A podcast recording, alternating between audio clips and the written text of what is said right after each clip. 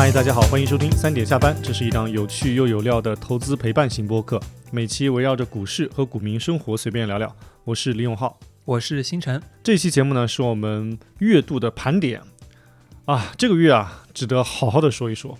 我觉得我们这一期的题目就应该叫这个二月份应该被我们所有股民铭记。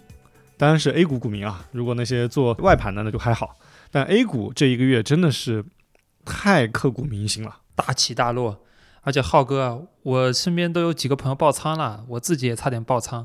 这个经历真是我一八年入股市以来从来没有遇到过的。因为你看咱们过年前那一期，就你就说你要跪在祖宗的祠堂前，然后回来又就那个时候刚好是最惨的时候，然后回来就连续这些之前是连续九根大阳线，今天是二月二十八号，今天有一根大阴线了啊，就是开始有一点点回调了。所以这个大起大落，这个波动确实让人。很难捉摸啊，形成这样子吧，你也给大家坦白一下，你这一次差一点点爆仓是因为什么呀？这二月份也都结束了，你也基本上脱离危险区了，来跟我们整体来复盘一下这个过程吧。哎呦，感觉有点像揭你伤疤一样。哎呀，没事，大胆揭，我觉得咱就主打一个真诚袒露。呃，是这样的，其实我过去两年做的还可以嘛，就是说熊市里面。没怎么亏钱，可能还赚了一点，所以呢，我就觉得已经熬了两年多了。按照这个时间周期、空间周期看，怎么低是不是也该转换一把进攻思维了？所以我就在年初的时候又加了一波杠杆，然后我呢用的是场内的融资融券。那么可能有些听众不太清楚的，我就解释一下，就是我们 A 股的股票账户呢，它有两个，一个是普通账户，你还可以开一个信用账户。信用账户呢，它是可以去进行融资和融券的操作，啊，然后呢，它都是通过你的券商，比如说呢，融资就是我按照我现在的手里的股票和现金，就信用账户里的股票和现金，然后我可以去呃问券商借一笔钱，那这个比例呢，不同人可能不一样，那有的啊，比如说它的抵押的如果是大盘股为主，那可能或者现金为主，它有可能搞到一比一，嗯。那么我呢，因为是做小盘比较多，所以说我的比例大概是之前是在最高百分之五十，也就等于说我加了百分之五十的杠杆啊。然后呢，刚好就碰上这个微盘股股灾，然后呢，我当时觉得整个市场也跌了这么久了，所以说没有太去做风控啊，基本上就是扛下来了。然后微盘股恐怖到什么程度呢？就是微盘股指数是在。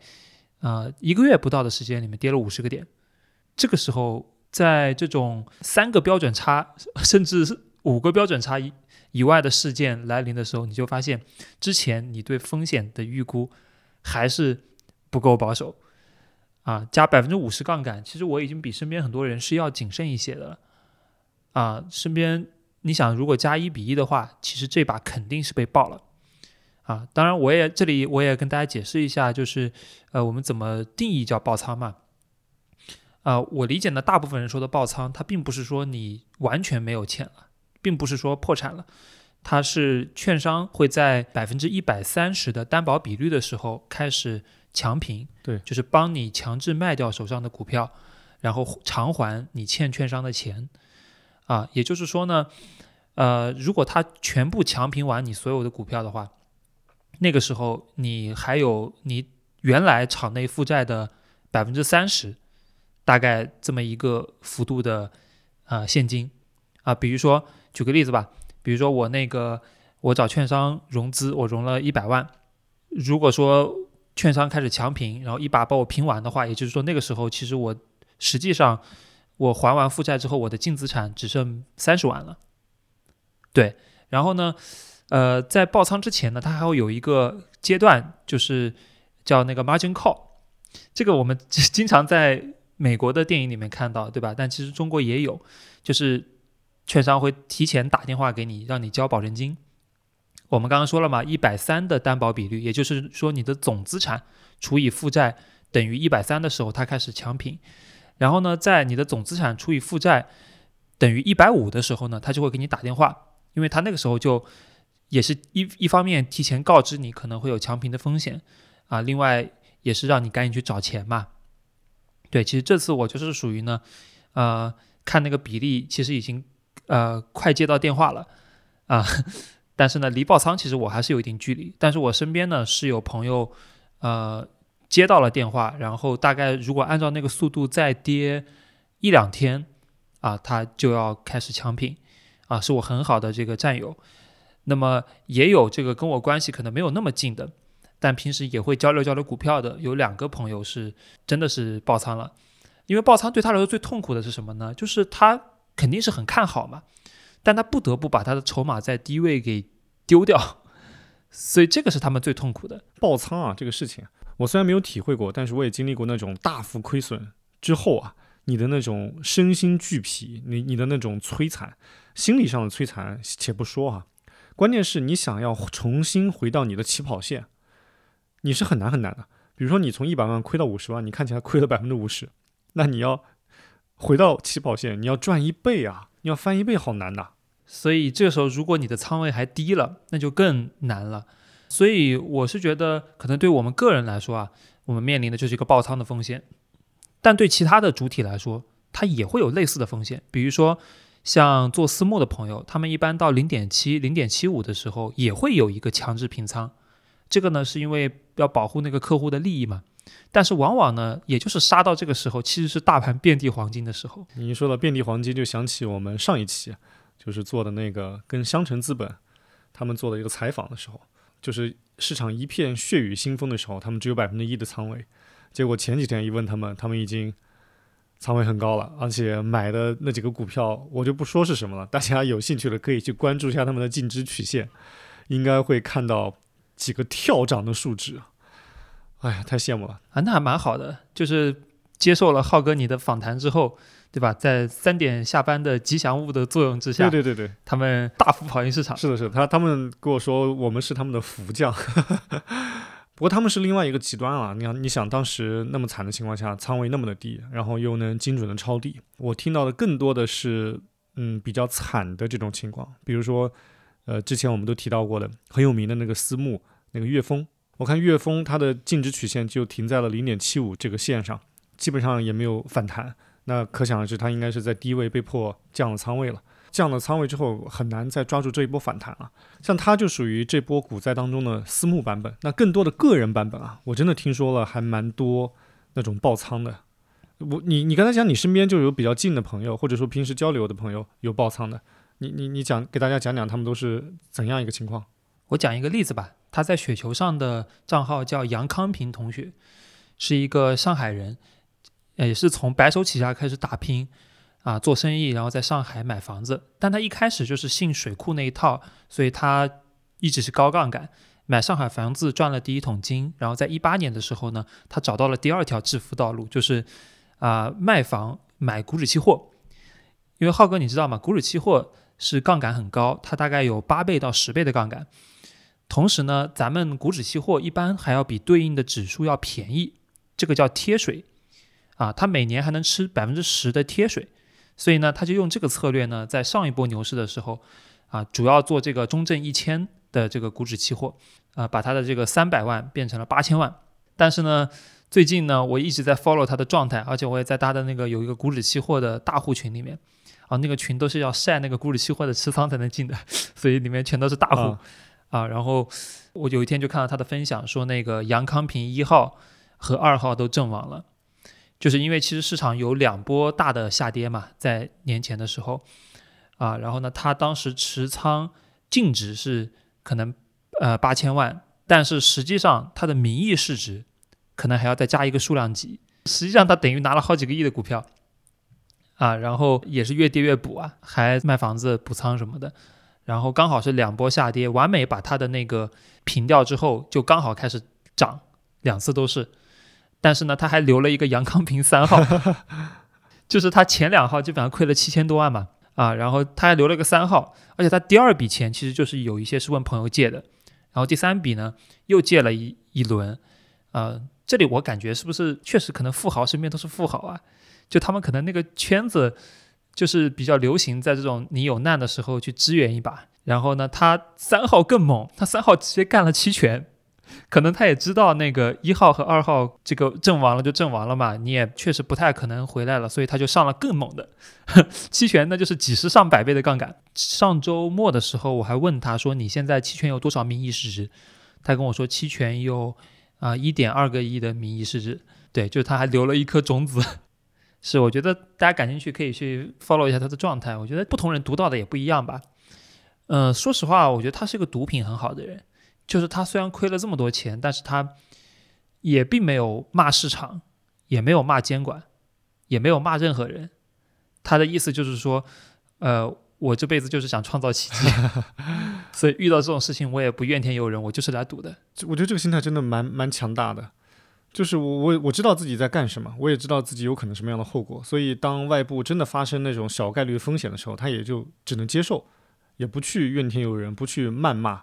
我觉得这个态度是值得尊敬的，但他的做法，这肯定是不同人他有不同的观点了。反正我我觉得这种风险还蛮高的。其实我觉得他的问题就是他按照历史的波动规律给中证一千算了一个底，但是呢这次确实是大大跌破了那个底。他简单相信这个历史会重复这条规律，但实际上，我觉得世界还是在不断变化的。而且有些时候历史会有一些极值，这个极值一旦把你穿破，你就再也回不来了。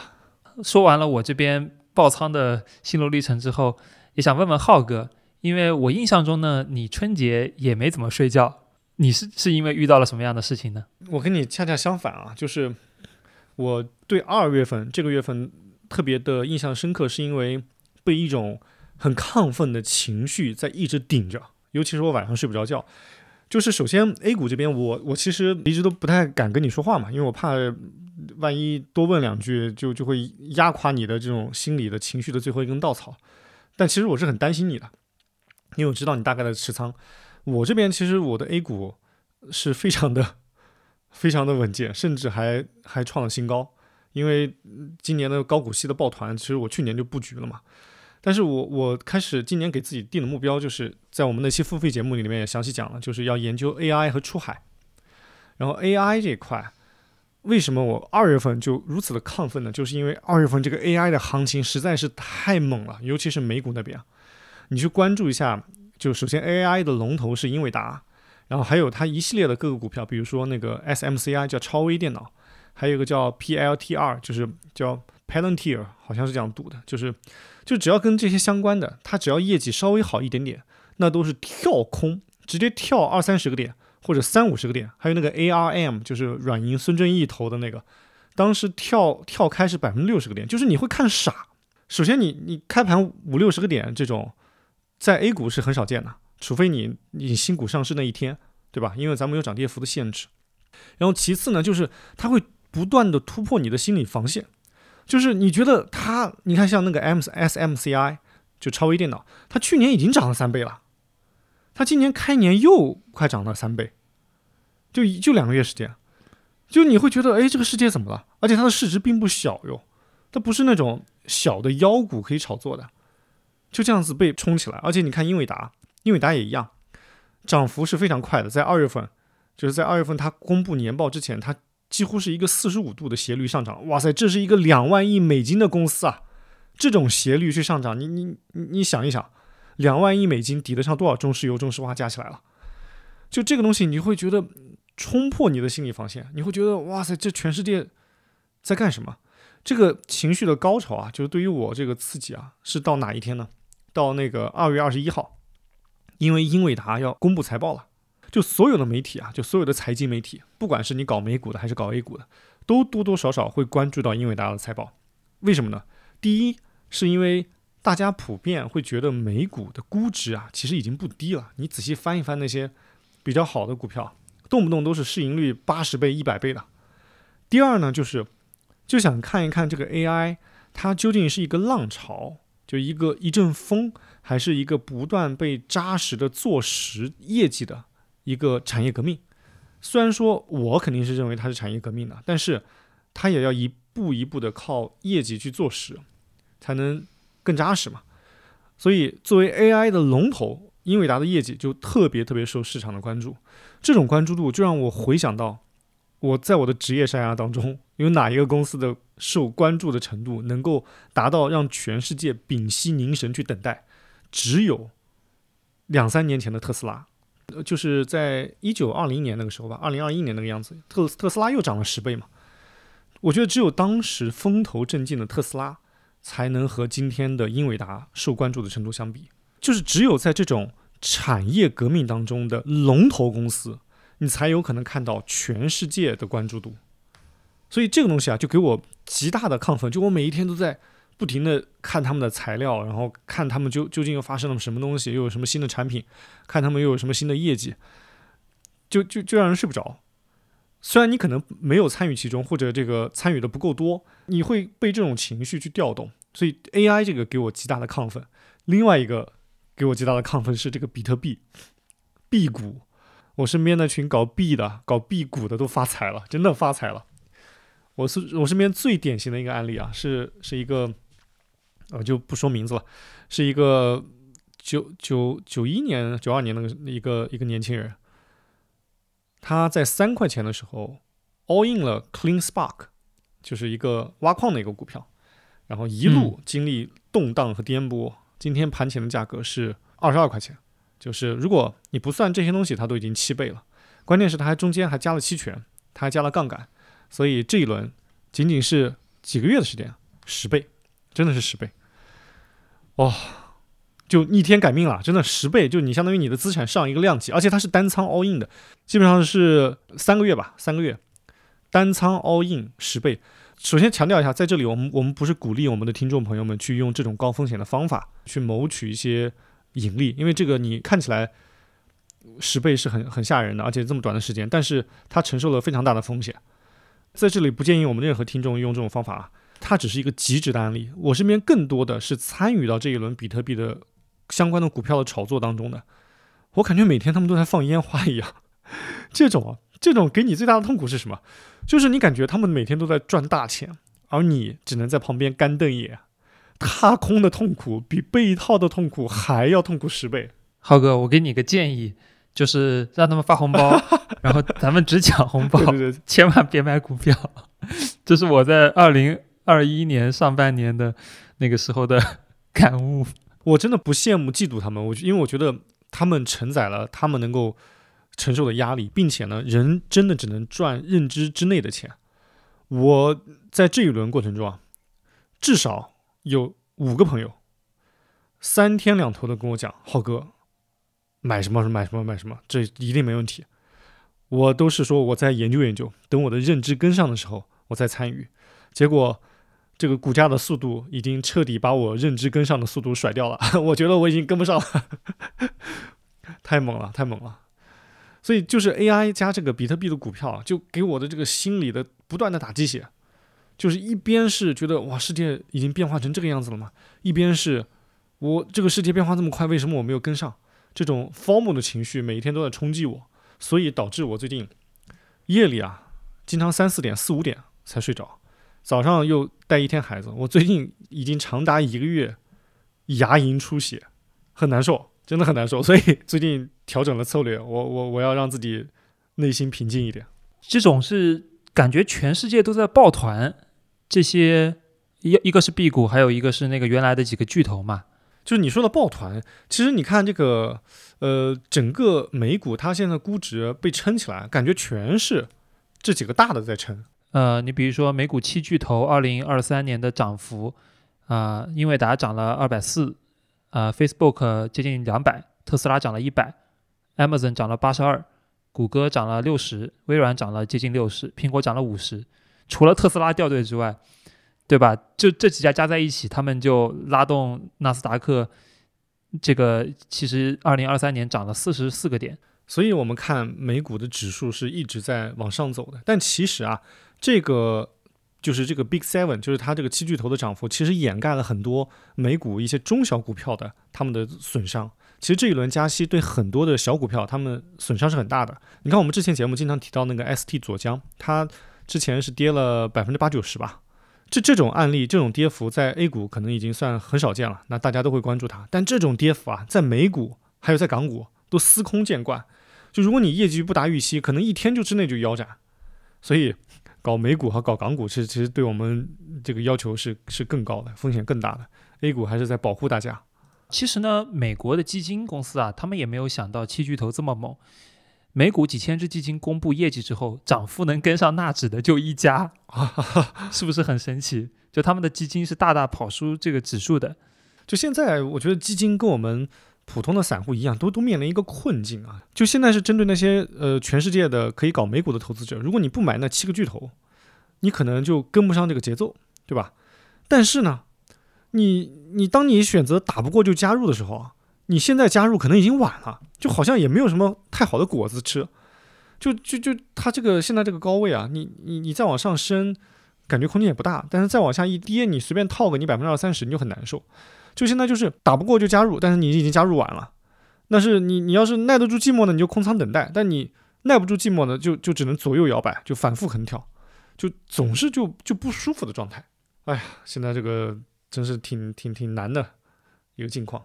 所以其实放眼全球，基金管理人都没那么好做啊。那咱们要不讲回 A 股，咱们这个主战场。啊，主战场，我们复盘下看看有什么板块是二月份比较热点的。哇，那二月份最热的就两个板块，连分歧都没有。一个是就是高股息策略，就以煤炭、石油为代表了；另外一个呢，就是就是微盘股。因为微盘股热是因为它波动大嘛，对吧？上个周末你不还写了一篇文章，就是说这个畸变微盘股嘛。所以我们来聊聊这两个吧，煤炭、石油还有微盘股，这个真是确实值得好好聊一聊。你怎么看现在的煤炭、石油啊？这些高高股息的？我觉着吧，周期股谈股息确实可能是有些风险的，而且现在的情绪呢，有点当初白酒核心资产那一波的味道了。我也是这样觉得，所以我之前写了一篇文章，叫“煤油煤和油有了白酒的味道”，就让我想起了那个泥煤味的 whisky，就阿贝十年、阿贝十五年那种。哎，这个这个梗可能只有喝酒的人才才才懂。就嗯，其实你看我们之前。白酒那一轮热，和前几年的核心资产，以及这一轮的煤炭、石油，他们都是有很多共性的。就是以前如果是一个老股民，还记得当时我们对白酒的一些歌颂，跟这些这些煤炭、石油是一样一样的。比如说，你看之前说白酒，毛利率高，商业模式好啊，存货你不用担心过期，对不对？还有什么几千年的酒文化源远流长，你看起来每一条都站得住脚，但其实。当市场反转的时候，你每一条都站不住脚。比如说毛利率高，但是你毛利率不等于净利率啊。当你卖不出去或者你的营销成本高的时候，你你净利率低，你你一样没没没好果子吃。那商业模式好，就是说它的 ROE 高嘛。但是如果你卖不动，你 ROE 还是就是你的净资产收益率还是站不住脚。那存货不担心过期，理论上是这样说。那你十年陈酿变十五年陈酿，那你卖不出去，你可能又变成二十年。就像我们现在房子一样，你你你你拿在手里，你看起来你还有很多房子，你还有一个市场的价值，但你卖不出去，你拿在手里想变现也没用。还有什么几千年的白酒文化源远流长？那现在很多人说年轻人不喝白酒，就就每一条看起来当时坚不可摧的正面的观点，都可能现在变成反面。那现在煤炭、石油是不是也一样？啊，其实我我们要探讨这一点呢。可能可以先讲一下这个煤炭这轮行情是为什么啊？其实它大部分涨呢，我觉得也都是还合理的，因为呢，它是起源于一六年的供给侧改革。供给侧改革当时为什么会有呢？其实是因为一六年之前，整个以煤炭为代表的大宗商品行业，它经历了连续好几年的亏损，而且是全行业的亏损。做周期股的都知道啊，全行业亏损的时间越长，它后面蕴含的这个。暴力反转的动力就在增加，而且在一六年的时候呢，国家又推了一把，搞了这个供给侧改革。说白了，就是因为煤炭这些企业都是国企了，对吧？那么我就直接一道行政命令下来，让你一年只能有三分之二的时间开，剩下三分之一时间休息。那是不是这个产能就强制把你直接缩小了？啊，就是它这个产能是可以随时调控的。后面呢，又因为一些比如说疫情之后啊，整个那个放水的原因啊，它需求又在增加啊，所以就形成了一个长时间的供需不平衡。但这个供需不平衡的缘由，其实还是呃之前的过剩啊，之前过剩时间太久了。所以这一轮煤炭、石油这些它上涨啊，我觉得是完全有理由的，我也不否认这个东西。只是我觉得现在这个点，大家还去抱团，或者说还去高歌什么煤炭之歌这些，我认为后期就很难有超额收益了，可能还会有利润增长，就是所谓的成长的收益，你你就很难赚赚到估值的那部分收益了。讲到这个供给侧改革啊，我觉得这个是咱们可以好好的研究一下，好好探讨一下，因为煤炭石油它过去的这一轮上涨，很大的一个诱发因素是供给侧改革，那现在它已经。长出来了，咱们再追是没用的。咱们可以用这一个理念或者这一个思维方式来套一套。现在市场上有哪些领域还在进行着所谓的供给侧改革？这个呢，说不定可以为给我们未来埋下一个种子。那浩哥，你觉得有什么也是正在进行供给侧改革呢？我觉得是这样子啊，这个供给侧改革分两大类，一类是我们由官方来主导的供给侧改革，一类呢是就是我打引号的叫供给侧改革，就是叫民间版本的供给侧改革。我我先讲讲这个官方版本的啊，就是通过政策的一些引导和限制来达到某个行业的一个出清，然后可以说是这个良币驱逐劣币吧，或者说，呃，淘汰一些落后产能也好，就是总之来说就是让它的份额越来越集中。你看之前的煤炭就这样子，对不对？还有你看房地产，就我以前这个房地产行业，其实也是在通过这种方法进行一种供给侧改革。那之前几年那些民营企业，尤其是以恒大、碧桂园这些为首的，他们过于激进嘛。那后来的供给侧改革的方法是什么呢？直接给你三道红线，就是你某些指标不达标之后，我就不给你贷款了，直接抽血。这就是一种供给侧改革的方式啊。所以你看现在的房地产行业，很多企业已经退出这个行业了。那后来这个集中度一定是越来越高的。当然，我不是鼓吹大家买房地产股票，我是建议看空房地产的。这只是举这个例子。另外一个就是，你看现在的光伏，现在光伏产业不是大面积的亏损吗？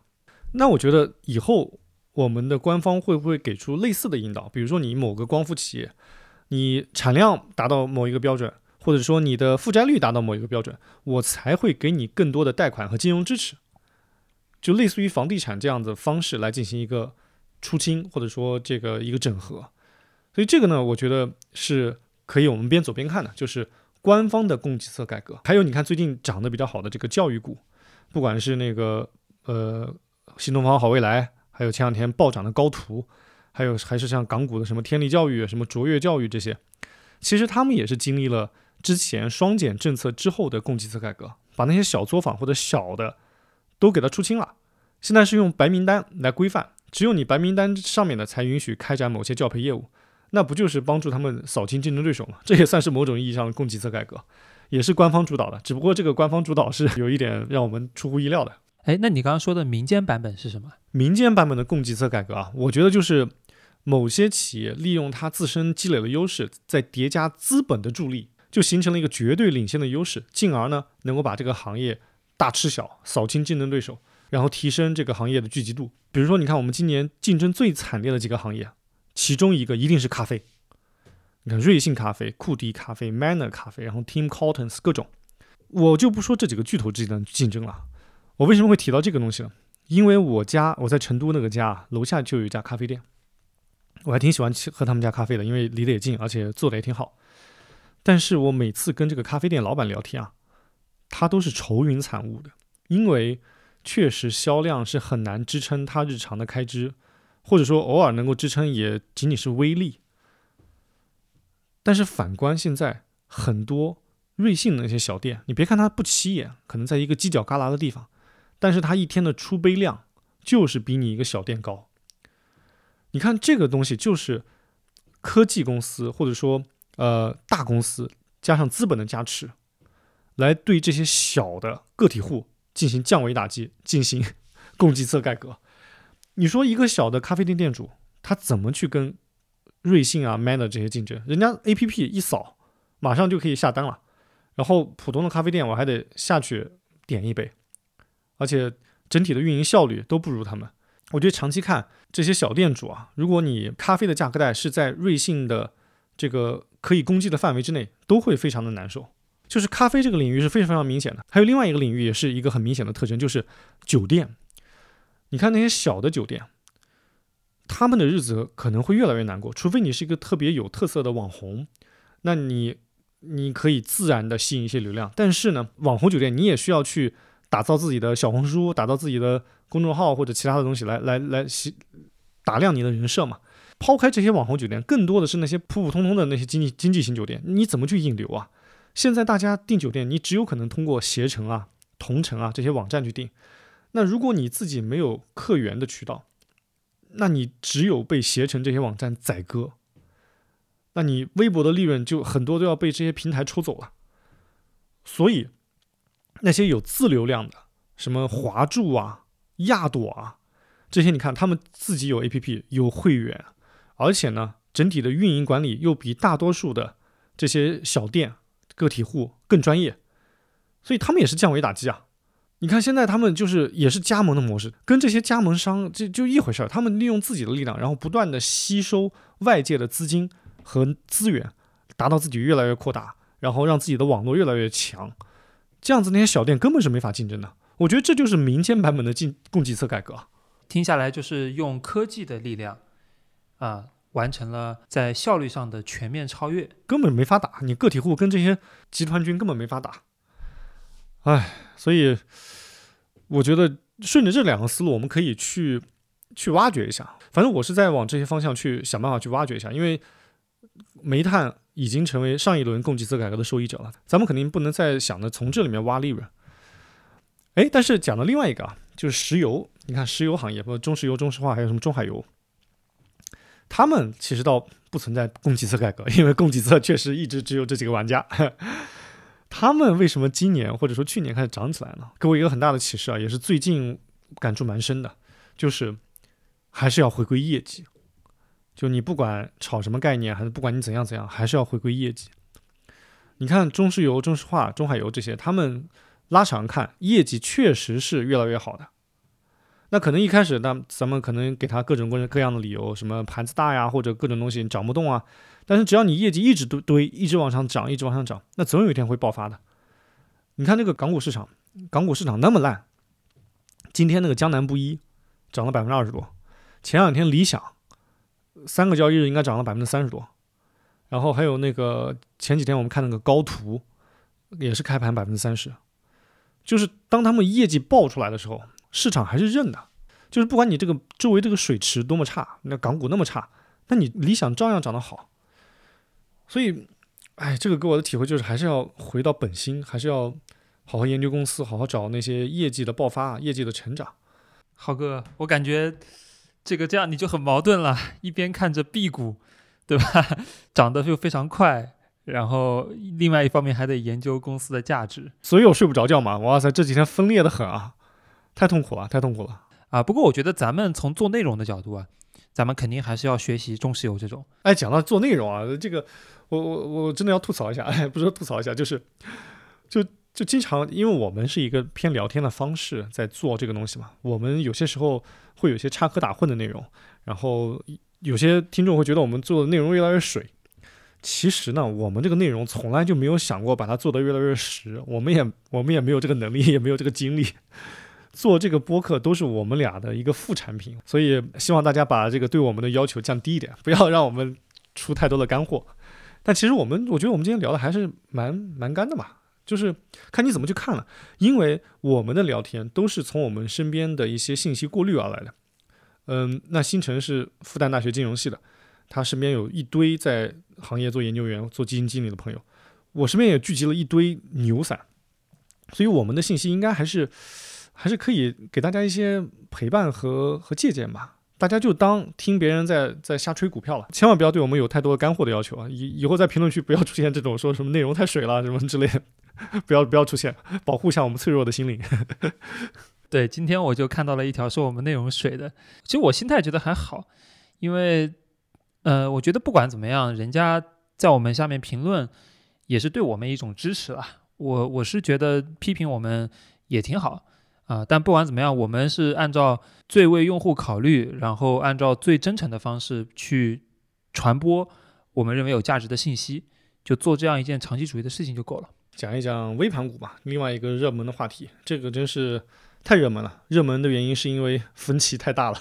说起微盘股这轮下跌的起源呢，还要从雪球的敲入开始说起。浩哥，你知道雪球是啥吗？我很早就听过这个名词，但是呢，确实没有仔细的去了解过。我觉得还对我来说还挺复杂的。呃，我今天还研究了半天雪球的这个结构的本质呢，它是一卖出障碍看跌期权。哎呀妈呀，说这个的时候我自己都 听名字都听不懂。就是它是卖出一种 put。呃，我举个例子吧。啊，这个产品呢，它是一种衍生品。然后比如说呢，呃，你去找券商，然后买了这个雪球产品，然后呢，它是挂钩中证五百的，然后你买了一百万，我假设，对吧？然后你会面临怎么样的一个呃一个盈利亏损的概率分布呢？首先，这个呃中证五百，它如果跌到一定程度的时候，假设是负百分之二十或者负百分之三十都可能，然后呢，它就会呃敲入。然后敲入呢，你买的这个一百万就全没了。然后呢，如果它这个呃中证五百的这个指数呢，它是在一定的区间波动，就它没有到这个敲入的点，它也没有到敲出的点。敲出就是说这个它相对于这个你买的那个时候点位涨了一些嘛，它上面有一个敲出的点啊，它也没有买没有买入也没有敲出，那这个时候你会获得年化百分之二十的收益率啊，这还蛮高的，对吧？但是呢，如果这个指数大涨了，它涨破了，比如说涨超过了百分之二十，啊，然后呢，它就触发这个敲出了，那这个时候呢，它涨的多余的那个部分你也拿不到，啊，所以说分析下来是什么呢？其实就是券商它是制造了这样一种金融产品，来给你一个年化百分之二十的收益，但是呢，你要牺牲掉一个风险，就是这个这个风险是你必须要承担的，就是如果这个指数它大跌了，那么你一分钱都拿不到。然后呢，它就导致了什么呢？就是券商其实在这样一个雪球的交易中，它是一个股指期货的多方，因为本质上是你卖了一个看跌期权给这个券商嘛，然后券商他呃买了一个看跌期权，但是呢，他要去给你支付这个百分之二十的票息嘛，啊，所以说他会去做多这个股指期货，然后呢，呃，在这个大部分的时间范围内呢，它都是越跌越加，然后呢，在里面不断的做波段。啊，其实你的百分之二十的年化收益是从券商做股指期货的波段里面来的。但是呢，一旦它大跌了，比如说一月份的情况，它跌到了这个雪球敲入的这个位置，然后你就会发现，券商他买的那个看跌期权就生效了。啊，他买了看跌期权生生效了之后，他就不用维持他那个股指期货的多头仓位了。啊，这笔等于说对他来说就已经，呃，就就结就结束了，所以他就可以一把卖掉手上的股指期货多仓。啊，所以说呢，李贝他也在去年的月报里面提到了雪球这个理财产品，它持续热销嘛，现在市场存量可能呃是在两千亿以上。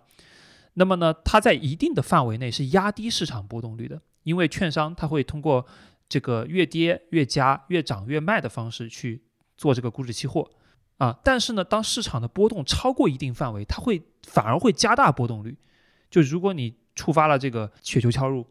然后券商就一把卖，而且大量的同质化的这个雪球，所以大大家会造成这个踩踏，就是为什么啊那个这个雪球集中啊敲入在一月份上半月的时候，然后呢雪球集中敲入呢，它引发了后面的啊量化产品的暴跌，是因为呢量化机构我们知道过去几年它其实管理规模增加了很多，可能增加了二十倍，它主要有两类产品，一个叫指数增强类产品。啊，就是说它可以对标某个指数做到呃比它做得更好，然后呢，第二类叫中性产品，中性产品就是说它把贝塔去掉了，想想给你一个绝对收益的，啊，然后呢，呃，我们说的 DMA 策略啊，其实就是中性产品它加了几倍杠杆，啊，就是 DMA，说白了，它又想做到这个呃完全跟市场波动没关系，很很稳定的收益，同时这个收益还不能低。那他就去香港那边加四五倍杠杆，对吧？然后呢，其实无论是量化它发的指增产品、中性产品，还是 DMA 产品，它都在过去一年多的时间里，它有了一个风格的倾斜，就是它会倾斜于去配那个超小市值的票。啊，这个可能原因呢有很多啊，就是第一个是超小规模的票呢，它的波动率比较大，就方便量化在里面去做 T，就方便量化去收割游资。啊，然后第二个原因呢，可能是确实那个微盘股那个过去两年它的表现相对于其他指数也比较好，然后呢，所以说对于一个典型的量化的 DMA 或者说中性产品来说，它的配置是什么呢？它是做空五百和一千的这个股指期货，然后做多微盘股。然后呢，它做空的这个我五百和一千的股指期货呢，它是要承担一个成本的，这个成本就是贴水的幅度。因为我们知道，大部分的这个股指期货啊，在我们 A 股市场，它都是比那个对应的指数是要更便宜的啊。为什么一直有这个贴水存在呢？其实就是有，因为有很多量化机构，它都在做空这个股指期货，来维持他们这样的一个策略，这样的一个中性策略啊。然后呢，雪球敲入，就发生了一系列连锁反应。雪球敲入呢，会导致一大批券商它开始集中卖出股指期货。就把这个股指期货的价格打到更低了，也就是说它的贴水幅度更大了。然后呢，量化呢，它新发产品的第一步就是要去做空股指期货，然后买一堆微盘股嘛。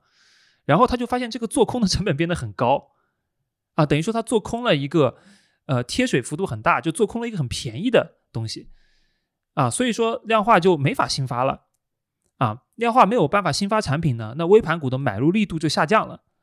然后买入力度下降之后呢？刚好市场的风险偏好可能也有也有所下降，然后微盘股就开始第一根大阴线，然后第一根大阴线之后呢，有一些量化机构他就开始觉得说，呃，我是不是要把我的这个微盘股的风格漂移给改回来？因为他们这个中性策略啊，其实被他们被他们给弄成了伪中性，它实际上并不是没有贝塔的，它的贝塔是还是偏向于超小市值的，对吧？它等于说做空了一个中等市值的组合，然后做多了一个超小市值的组合。当他发现超小市值的组合啊也开始下跌的时候，那么呢，他就会把这个风格漂移给纠正回来，也就是把手里的微盘股换成啊五百和一千对应的品种啊。然后呢，因为现在中国的量化机构大家其实都我觉得没有那么专业，也都比较趋同，所以说他们同时卖出微盘的这个策略就造造成了一个踩踏。除了这个雪球的缘故啊，其实我刚刚又想到还有国家队的因素。啊，神秘力量，因为神秘力量它不是从去年十月开始一直买这个五零和呃三百嘛，它是以买买大盘为主，那就把流动性给引到了大盘，那小盘流动性就小了，所以我理解呢，它其实是呃这两方面共同的力量，雪球和神秘力量共同的一个影响，导致这个微盘股流动性枯竭了。实际上在那段时间呢，它几百万就可以砸一个跌停。而且量化它砍起股票来，那可是比股主观狠得多。咱们主观，对吧？它好歹怎么说？你买的时候还是看一下那个公司价值的，对吧？你觉得它低估了，你才会有更大概率去买成重仓。所以它跌的跌的更便宜，你也不太会说减仓。但量化可不是，在量化看来，那就是纯纯的筹码，就是纯纯的筹码。所以他们卖的时候也是一个没有感情的机器，就造成了春节前的那种连续的一开盘的就开始了暴跌。不过好在啊，好在我们国家队出手了，现在已经拉回来了。哎，讲回讲，哎，讲起来拉回来啊，你看拉了过年前后一共拉了，我记得是九连阳。然后李贝老师又出来喊了，他写了一篇文章叫《失火的房子别回去拿东西》，其实主要就是为了给大家提个醒，意思就是说很多微盘股、小盘股没有什么价值。哎，这一轮你们幸运逃生了，最好呢就。洗手上岸了，不要再碰了。当然，他这个观点啊，也是引发了大家的激烈的探讨。今天就在二月二十八号，今天啊，因为微盘股啊、小盘股啊又下跌了一把。哎，我看李贝老师又发了一篇公众号文章，叫什么“佛度有缘人”，我觉得他真的还挺有意思的。他好会抓热点，他能成为网红基金经理，真的是很厉害的。他很懂市场的情绪以及怎么去造梗。哎，传说他以前在。呃，北大那个校园的论坛的时候，就是论坛的一把好手，就是校园网红，跟浩哥你一样，都是做主持人出身的，是吧？啊不不不，他是校园网红，我是活动达人。当然，当然他实际生活中怎样我不知道啊，只是我看那个文章是写的他是在网络上很活跃。我以前是实际生活很活跃，我以前在网络上很一般的。话说回来，说李贝老师，我觉得他他真的还还蛮厉害的，抓热点的能力真的真的蛮蛮强的。哎，但是你看啊。最近啊，他已经有一点被当成靶子打的这种感觉了。就他吹什么，或者说他鼓鼓励什么，仿佛市场就有一股神秘力量在跟他对着干一样。所以你看，现在这些网红基金经理啊，他们好像就越来越不敢发声了，而且他们越发声，好像胜率会越来越降。你觉得这是因为什么？我觉得呢，有点像大刘说的黑暗森林。哦，因为咱们 A 股啊，其实是一个有点像零和博弈的市场啊。虽然说货币在贬值，但是呢，上市公司也在新发。总体上来讲，它这个钱和筹码是比较均衡的。然后这个钱呢，它也不太能出去，对，所以说呢，它大概率也在这里面玩。所以说，你赚的钱呢，很多程度上也不来自于公司的价值增长，而是来源于别人口袋。所以大家都在想从对方口袋掏钱。呃，这个市场里面的信任又是很脆弱的。比如我跟你说我买了这个，你也你也不知道我是有没有买。我跟你说我要拿到一千亿，你也不知道我什么时候卖的，对吧？那这种情况下呢，就出现了啊一个现象，就是越大的基金经理或者越大的网红，他往往会被当成一个反指或者一个活靶子。比如说李贝女士呢，她在去年啊做多纯碱，对吧？做多地产。啊，你会发现很神奇，包括年底喊逼空，你会发现很神奇，都是呢从那个位置市场力量啊往下砸个二十个点左右，然后开始暴力就开始往上啊，然后呢一般就是把它砸到那个止损之后，这个行情就按照他说的那个发展了。所以有没有可能啊，就是市场里面有很多这个潜藏在黑暗中的猎手，他们呢发现了一个公开持仓的目标之后。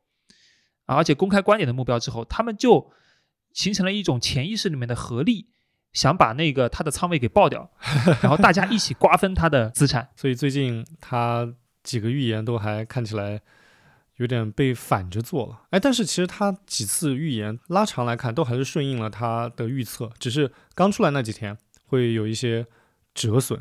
除了他预测地产会反弹那个东西啊，但可能拉长来看他也是对的，只是时间问题。还有什么跨过湘江去？一个人他说的越多，他错的概率就会越来越来越多。被误解是表达者的宿命，对吧？就像我们俩也一样，就是我们俩既然能对着麦克风去去说东西，那被误解、被甚至被谩骂，一定是一定是宿命。所以咱们要练练就更强大的心理，更厚的脸皮。好，跟浩哥学习厚脸皮。哎，那我内心也是很脆弱的，希望我能向李贝老师学习。李李贝老师内心太强大了。一直在风口浪尖，但是一直还是在笔耕不缀，在表达他的观点。我觉得这是值得鼓励的，因为像他这样子，呃，背景又好，能力又强，并且还愿意向大家传递他的观点的人是不多的。我希望大家，起码我们的听众们不要去骂他，不要有一些污言秽语或者讥笑谩骂。我们应该珍惜他这样的人，因为如果大家都变成一个。缩头乌龟一样的人，仅仅是在暗处不敢出来说话，那未来这个世界会变成什么样子？其实想想蛮可怕的。珍惜现在为自己发声的人，或者敢于发声的人，以后我们想要有人替我们发声的时候，是找不到人的。所以珍惜李贝，珍惜珍惜那些敢于发声的一些优质的人和媒体。对，尤其是像李贝这种观点比较鲜明、很有个性的人。因为我是觉得 AI 现在发展这么快嘛，其实内容是越来越不稀缺的。但是在这种情况下呢，那就是要敢于下判断的，咱们要珍惜，不管他说的对还是错，但他能触发我们的思考。比如他这次对微盘股的判断，对吧？虽然我跟他的看法不一样，但是他说的几个点呢，确实也是让我重新去思考自己的仓位，对吧？包括持有逻辑。哎，你刚才谈到 AI 发展那么快，啊，确实这个。大洋彼岸的 AI 发展太快了，我最近不是在研究 AI 嘛？我看着我们 A 股上一众标的啊，就是一众股票，我真的嗯，有一种干着急的感觉。我真的希望咱们的 AI 产业能够快点发展起来，在这一轮的技术革命里别被甩得太远。是啊，我也写了篇文章嘛，说我们是不是已经错过了这波 AI 革命？其实就是想让啊一些大佬们看到啊。面对下一波技术革命的这种可能性，啊，虽然说它现在可能没有办法给你带来短期的收入，但是真的有闲钱、有闲的资源的那些大厂，我觉得他们是要做出一些表率的。希望接下来的三月能让我们有更多可以期待的东西吧，无论是 AI 还是我们的行情。经历了残忍的一月份和波折的二月份，三月总该有一个小阳春了吧？咱们那可不是嘛，咱都换了新村长了。都说新人新气象，新官上任三把火。对啊，新主教练上来总有一些新战术 啊，咱们就自我麻痹吧。哎呀，希望这个不要变成股灾二点零啊！今天看。这股票，我心里又难受了起来。哎，相信相信领导，相信领导。好，那我们这一期节目就先到这里，又给大家水了一期。啊，拜拜。拜拜。